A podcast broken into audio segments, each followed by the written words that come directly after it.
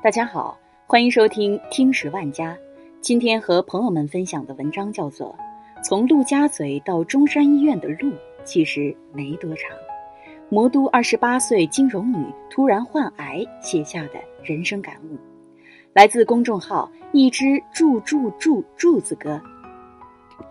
Hello，大家好，我是柱柱哥。以及一个正在接受 RCHOP 方案化疗的滤泡型淋巴癌四期病人，趁化疗后手还有百分之十有知觉，趁发烧之余还能硬撑着起来码字，自诩为硬核知识型美少女的我，想把过去半个月的经历和我的每一步考虑、计划记录下来，哪怕我的读者只是一个刚好需要的人。确诊。九月中下旬，公司组织体检，医生告诉我我的淋巴结肿大，让我去查下淋巴结。我笑说：“怎么可能？真有什么毛病？我早就已经挂了吧。”此时我对淋巴系统疾病的初步印象是：滚蛋吧肿瘤君和李开复。医生很认真地说：“我有个朋友就是像你这样的淋巴结肿大。”然后查出来是发展比较慢的淋巴瘤亚型，于是硬给我安排去了门诊，再开别的检查。后面的半个多月，我工作抽空溜出去做了增强 CT、淋巴结活检，一直觉得自己没屁事儿，毕竟概率低到百万分之一的级别。然后在十月十七号的傍晚，收到医生帮我提前看到的病理结果：滤泡型淋巴瘤二级。彼时彼刻还在温州出差的我，坐在企业的会议室里，旁边是同事，还吃着麻辣香锅味儿的饼干，和人聊着天儿，然后大脑空白了一下子，又一下，完全懵逼，因为太懵逼了，不知道该和谁说，以及该不该哭了。回到会议室收好东西，和同事回酒店入住期间，微信告知了直系领导可能会有工作安排变化。告知了老公初步的结果，六点半回到酒店房间，虚汗出了一身，头重脚轻，恍恍惚惚。吃好饭，在路边等车的时候，我想，不能这么乱了，要想办法控制局面。我控制局面的方式就是收集信息，整理成表格。回到酒店后，洗漱好，下载淋巴瘤的病友社区 App。脑子里列出来一定要明天解决掉的事情，和老公谈离婚，告诉父母，回上海。我想了一整晚，这是什么病？要不要治？值不值得治？还在老家放疗的父母怎么办？公司不要我了怎么办？十月十八号早上七点半起来洗漱化妆好，在酒店窗边的阳光里录了两个小视频，三十秒给父母告知情况以及安慰。以及承诺保证他们的生活，十秒的存起来，打算告诉好朋友。回房间处理了一小时工作，和同事一起去火车站去台州出差了。四个小时的火车上，我开始整理所有保险，整理保单核心信息，刷 app 看能不能在线理赔，做好表格发给老公。我的想法是一定要标准化到信息完善，我挂了他也能够。独自高等。老唐在医学院路门诊大楼路口等我，我下车拎着两个包，都快虚脱了。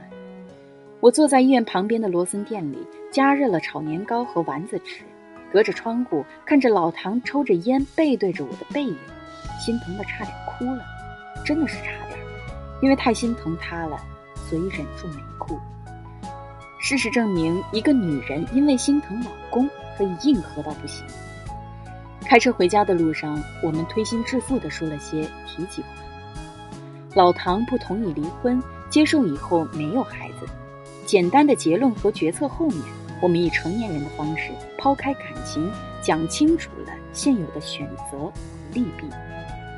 一个小时的车程里，我谈及过往种种，谈及父母老无所依，实在忍不住失声痛哭。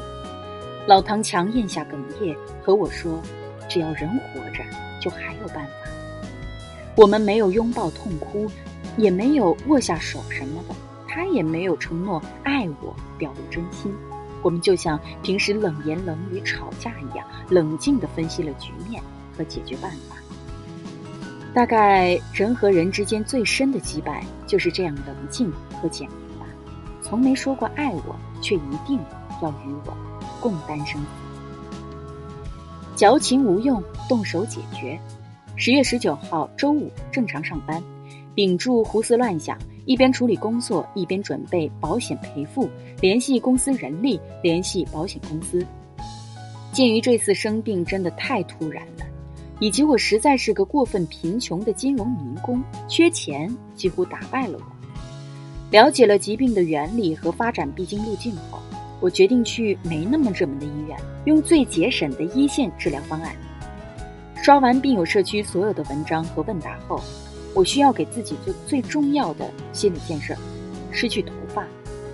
九年如一日的爱护及腰长发，简直是我整个青春。而我即将用的方案，必然会掉光头发。这个打击程度，比生病可能失去生命本身更让我惊恐。微信上约了姐妹周末美甲和洗头，再去五角场试试假发。悲伤的我食不下咽。然而，老堂兄我说，头发重要，命重要。头发没了可以买五千块的假发，可是没有钱就是等死。晚上在雨中回家，有点伤感，没有带伞，真是大头在雨中无从依靠啊！一直以来都是为了给父母好生活和体面养老而活着的贫民窟女孩，刚刚在上海安定下来。还什么都没有完成，就不能完成本来既定的使命，让父母接受这样处境的我，其实很难，话都说不出口，甚至还没开口，情绪就要崩溃了。好在我有中老年之友老公，胖胖的老唐在视频里一副有担当的样子，深入浅出地讲了我的情况，表示会在上海好好照顾我，让我的父母宽心。我在他身后，隔着宽厚的脊背，看到手机里父母小小的脸，感觉再假装硬核也有怂逼的时候。为了安置好父母的生活，掏出电脑做了下年度财务预算，规划了他们生活的支出，觉得自己可以负担，心里就踏实了一些。末的时候，把该考虑的就医、工作交接、筹钱、家里交代都考虑清楚了，坐等下周一，渐渐处理。解决问题。十月二十二号早上正常起来上班，老唐还说一定要趁身体还好正常工作，给工作留个好的交代，不能因为生病了就撒手不管任何事儿了。上班路上就收到医院电话通知住院，光速的在网上买了各种住院需要的秋衣秋裤、湿巾、一次性所有之类的东西，硬着头皮被老唐拎到病房，下午做了骨髓穿刺。完全没有任何心理准备，疼得我感觉是冷兵器时代被挫骨。见整个病区的病人都是光头，我晚上去家附近的商场吃了四十串烤牛肉串，去把头发剪了。那种感觉就是，老子头发都能剪，还有什么挺不住的事儿？周二一早五点多出发去医院，被提溜着抽了快二十管血，人都飘了。坐在病房里，然后我就开始发烧了。整个下午烧到下不来床，湿透衣服。五人病房，男女混住，和我同样病症的都是老年男子，我也是非常尴尬。夜里睡不着，买了床上小桌子，晚上依旧烧得晕乎乎。独自一人在帘子后面，感到窗口隐隐的风，梦里梦到隔壁床的人。微信让老唐第二天把我之前买的书带来。周三一早上五点就早早的被护士拎起来测体温了，别的病人纷纷吃早饭，我早上吃不下干的东西，就叫了外卖，独自在楼前有好多棵桂花树的院子里转转，看着熙熙攘攘的门诊大楼。每一天每一个小时都有无数的从外地赶来的看病的人，在中国最好的城市求一线活的希望。一整夜排队等一个专家号，全家挤在医院附近的小旅馆里，等了几天，见到专家说两分钟话，期盼一点点希望和心安。这个心酸的过程太熟悉了，妈妈经历过，爸爸经历过，那些年在医院痛哭的日子，在五线城市卖掉家当，去大城市全自费治疗救命，和我放弃上学中选择的日子，家徒四壁、无依无靠的日子，那些难道真的没有下一步的日子，都熬过来了。回头看，都觉得很难很难的日子，都挺过来了。现在的局面也没那么差。虽然只身一人在上海，可是熟悉的城市，并不让我觉得自己是异乡人。上海是个多么让人充满希望的城市啊！那些在其他城市失去希望的人，愿意举家路途颠簸的来这里，最后试一试。我有什么理由不珍惜这来之不易的、求之不得的治疗机会呢？下午三点多，一个人溜达着去另一个院区做 CT，所有人都有家属陪同，我自己找个角落坐了两个小时，发着热，感觉要晕过去了。想要微信跟老唐抱怨的，想到他还在处理工作的事情，就忍住了。走出检查室，在大楼里转呀转，一直转不出去。好不容易回到门诊一楼，已经站不住了，趴在台子上等老唐来找我。不知道过了多久，意识一直在告诉我不要晕过去，呼吸急促，发热到湿透，直到老唐走过来把我拎起来，像拎一只小猴子一样。回到病房，为了不让他担心，我强撑着吃了两份外卖，洗漱后让他早点回家，八点钟上床睡觉。担心他有没有到家，可以想象到，他肯定慢慢的走出病房的楼门，停住脚，缓缓掏出烟，点上一根，抽上几口，再叼着烟，倒着手机，踱到停车场。想到这个场景，就觉得自己一定要挺住。不要娇气哭鼻子，也不要矫情发脾气，哪怕是至亲至爱，也不能倾泻不必要的情绪。周四开始化疗的反应和做输液岗植入的痛苦是超过我的心理预期的。周四中午被叫去手术室做输液岗植入，就是在胸口埋个泵连接到心脏，每次输液只要戳破泵口，每次输液只要戳破泵口一根针就可以了。是个小手术，理论上正常人可以忍受的疼痛。然而有个 bug，就是我长得太薄太瘦了。半个月内做了两处活检，缝了九针还没长好，又被缝了几针，内心的草泥马呀，万马奔腾。依旧靠盯着某处，在感受自己皮肉撕扯的同时，回忆和老唐去过的小店，站在路边聊天的夜晚，过了如同一万年的半小时，被车推出去。婆婆来了，老唐提着我的粉色可爱小拖鞋问我感觉怎么样。我侧过头去回流了眼泪，撒娇说：“我跟你说疼，你肯定要讲我娇气。”回到病房等着打美罗华，我直接过敏了，一分钟滴五滴，直接烧得我一身模糊，全身湿透，被子都盖不住了。打药要一直喝水，一直上厕所代谢药物。我下个床，风一吹，直接冷战发抖到不能控制。全身痉挛般的发抖，医生赶紧把药给停了，给我打激素。隔一会儿，我继续三十八点五度发烧，抱着两个冰袋都止不住全身热的难受。老唐帮我脱了秋裤，把汗晾干，昏睡过去，继续打美容花。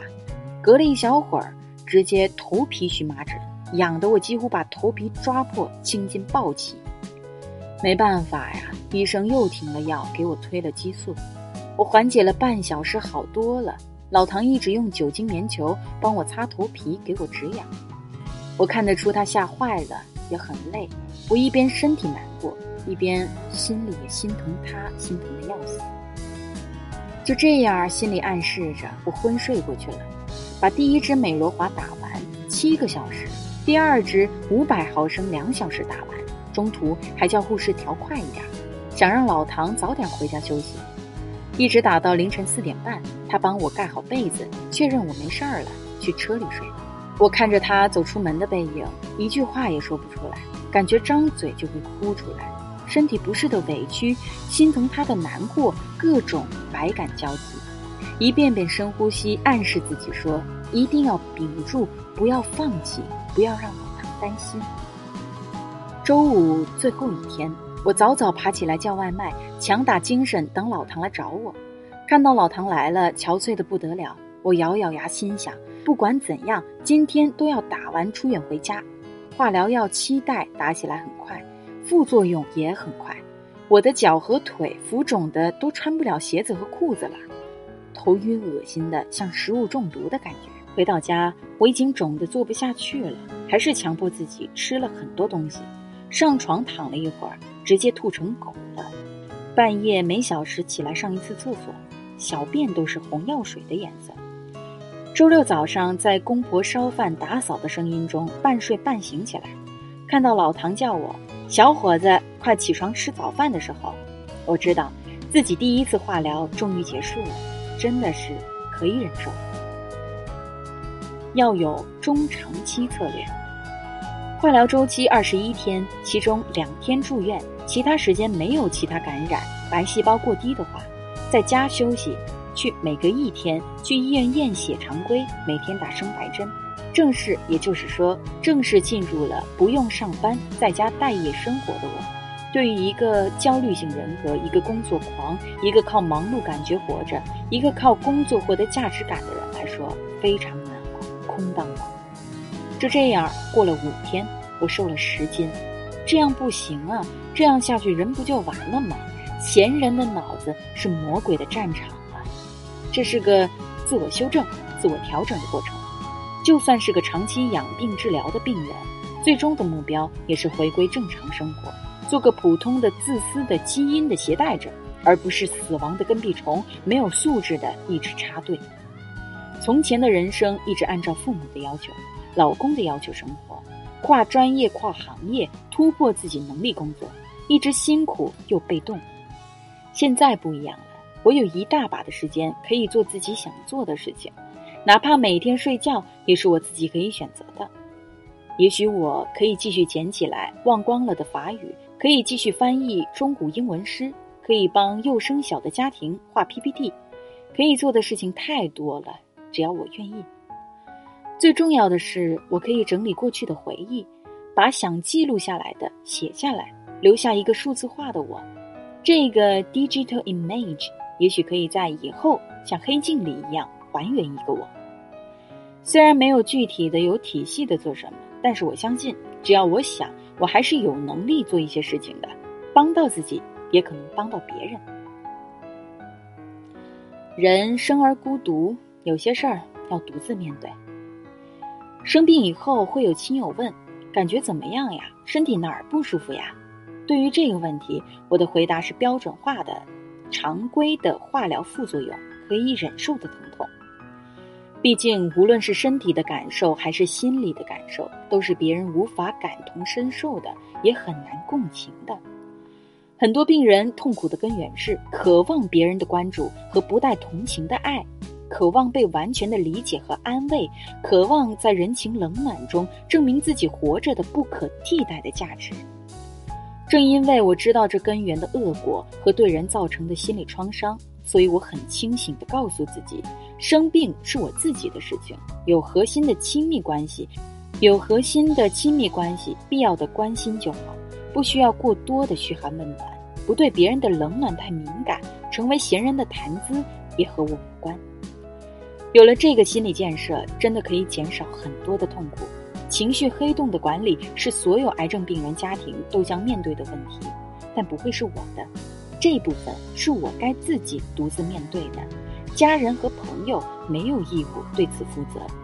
心理经历的千军万马，真的可以传达给别人吗？不可复制的成长经历，叫同龄人早熟的根源，早做安排的一切，可以被人理解吗？又为什么需要被理解、被体谅、被心疼呢？人生的这一部分痛苦是终究要自己面对的。痛苦就像坐在对面同我谈判的人。我说什么做什么，哭没哭，是不是软弱，他都完全看在眼里。如果自己都想不通这个道理，自然是无法消解这份痛苦的。人生的每一局都会在对面出现自我的魔障，更别说和解。于我而言，两个星期以来，一直有条不紊的有事儿要去做，有具体的东西要执行，都还没有个崩溃大哭的机会。每次难过五分钟，浅尝辄止的泪水还没干，就有新的问题需要决策和解决。也许是自我保护机制支撑我度过这两个星期，也许这个机制会在以后的时间里溃败坍塌，然后脆弱泛滥，人格硬撑不下去。可那又怎么样呢？这条故事线的这个节点，也许就是这样的。但是在此之前，我很骄傲自己在过去的两个星期里没有崩溃，而是理智的把事情推进到现在，一切都在计划中。说起来大言不惭，这大概就是一个女人为了爱能做到的最硬核的了吧。好啦，这就是今天的节目，感谢您的收听，我们下期再见。